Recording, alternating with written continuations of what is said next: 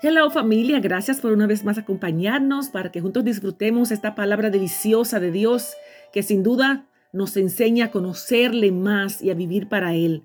Puede conseguir nuestros audios y devocionales en Instagram, Facebook, Spotify, WhatsApp, en YouTube y ahí puede encontrar los videos de los últimos meses y le agradecemos sus comentarios, sus sugerencias para nuevos programas y por favor le pedimos que comparta estos mensajes como una manera de evangelizar y llevar la salvación a todo el mundo. Quiero hablar esta mañana acerca de la idolatría en Israel a propósito de lo que hemos escuchado tanto en las noticias, la situación por la cual están enfrentando hoy la ciudad de Israel. Lo que sería el día de Yom Kippur, un día sagrado, solemne, dedicado a meditar, a estar en sus casas, alineados a Dios en recogimiento, pidiendo perdón, dando gracias a Dios por el favor de, de entregarles nación, la oportunidad de ser los mensajeros al mundo de la salvación. Una gran parte vive en rebeldía a Dios. Olvidándose de las promesas, de unas de tantas las promesas que le entregó, por ejemplo, Jeremías 23, 7 y 8, dice aquí hablando el Señor, en este día, dice el Señor, cuando la gente jure, ya no dirá, tan cierto como que el Señor vive, quien rescató al pueblo de Israel de la tierra de Egipto. En cambio dirán, tan cierto como que el Señor vive, quien trajo a Israel de regreso a su propia tierra, desde la tierra del norte y de todos los países donde Él los envió al destierro, entonces vivirán en su propia tierra. Amén. Jeremías 23, 7 y 8. Aquí una profecía donde ya no será suficiente decir como, wow, el Señor nos sacó del, de Egipto y nos cruzó por el mar rojo y seco. No, ahora tendrían un milagro mayor que contar. Y claro, después de ser esparcidos por el mundo, volvieron a ser nación en el 1948, pese a pronósticos negativos. Israel ha, resultado eh, invencible, debo decir, porque no han podido tantos, tantos naciones derrotar a Israel y ha prevalecido gracias a las promesas de Dios. La fiesta de música electrónica que celebraron ese día de los ataques terroristas, donde había de lujuria, desenfreno, baile, cuántas cosas terribles, vi una parte de algún video donde lucían burlándose de Jehová, del gran yo soy, con una estatua a un dios hindú. La adoración a ídolos es solo una parte de lo que es idolatría, ¿eh?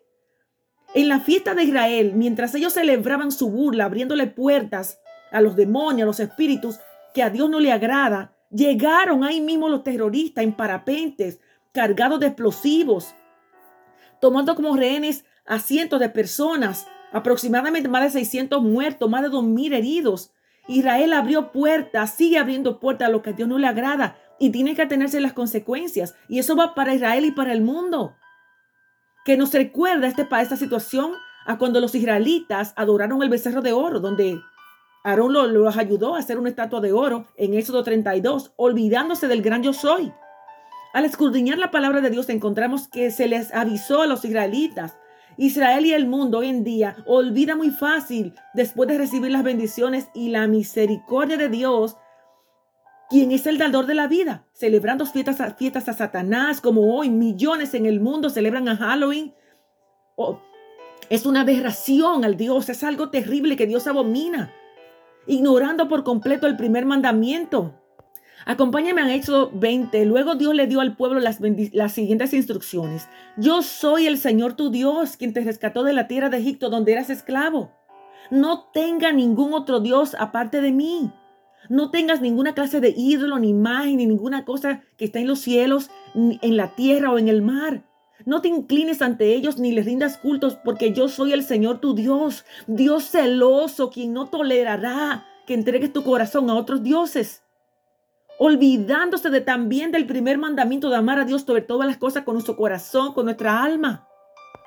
Un poquito más, familia. Necesitamos palabra. Ya no podemos estar comiendo, tomando lechitas y pancitos. Tenemos que alimentarnos de palabras sólidas de Dios, fuerza, fortaleza, base bíblica. Deuteronomio 32, en la despedida de Moisés, donde dice el Señor es, él dice que el Señor es la roca.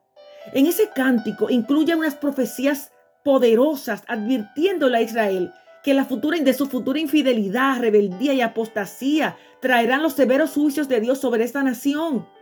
Hermanos, amigos, avisemos para que, para que escapemos por la vida. Cuán locos están los idólatras que abandonan la roca de la salvación para correr sobre tras la roca de perdición. Dios no puede ser burlado. Oremos por Israel y por el mundo. Y recuerde que Israel es el reloj profético de Dios. El Señor nos pide que oremos para que sean salvos. Amén. Hemos estado hablando acerca de la idolatría en Israel. Bendecido día.